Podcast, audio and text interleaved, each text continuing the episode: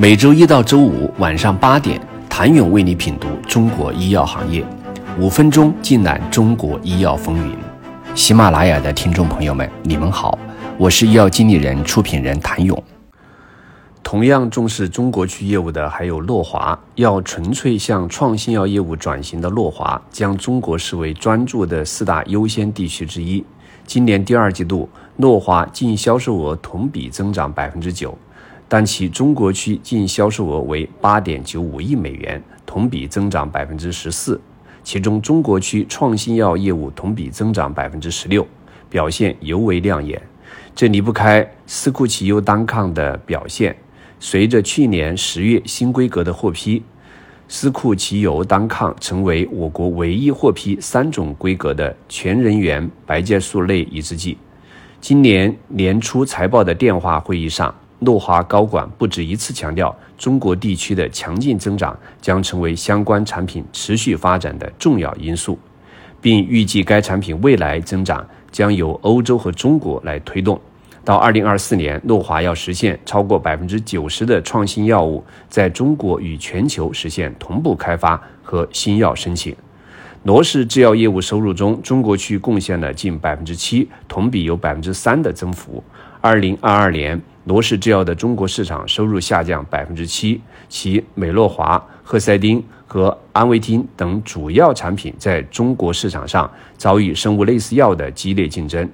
今年上半年，三款药在全球的销售额均有超百分之十五的降幅，但中国市场对白血病药物奥妥珠单抗和帕妥珠单抗等需求有所增长。专利到期其实是悬在每家跨国药企头上的一把达摩克利斯之剑，只是紧急程度不一。这几年需要抓紧的就是艾伯维和 BMS，他们需要回答如何度过专利悬崖的难关，以及何时度过。从短期来看，艾伯维和 BMS 给出的答案当然无法让市场满意。今年上半年，艾伯维营收。二百六十点九亿美元，相较于去年同期二百八十一亿美元的战绩，下滑了二十亿美元。这样的下滑与休美乐的专利到期不无关系。休美乐全球销售额为七十五点五三亿美元，同比下滑百分之二十四点六。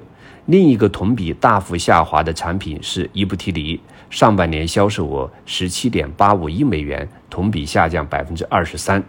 这也不难理解。二零二二年十月，百济神州小淋巴细胞淋巴瘤适应症上头对头成功挑战伊布替尼后，艾伯维起诉其专利侵权。如此看来，泽布替尼或许确实对伊布替尼的市场份额产生了冲击。从休梅乐和伊布替尼两个产品来看，艾伯维并没有交出一份让市场满意的答卷。但另一方面，艾伯维同样也有两款自免产品展现出了惊艳的前景。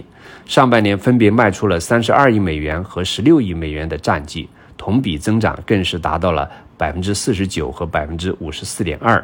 这两款产品的高速增长离不开艾伯维的适应症布局。自两款产品上市后，艾伯维延续了爆款策略，对其进行了银屑病和。特应性皮炎等多个大适应症的头对头研究，并挑战成功。或许拉长线来看，艾伯维正在顺利度过专利悬崖挑战。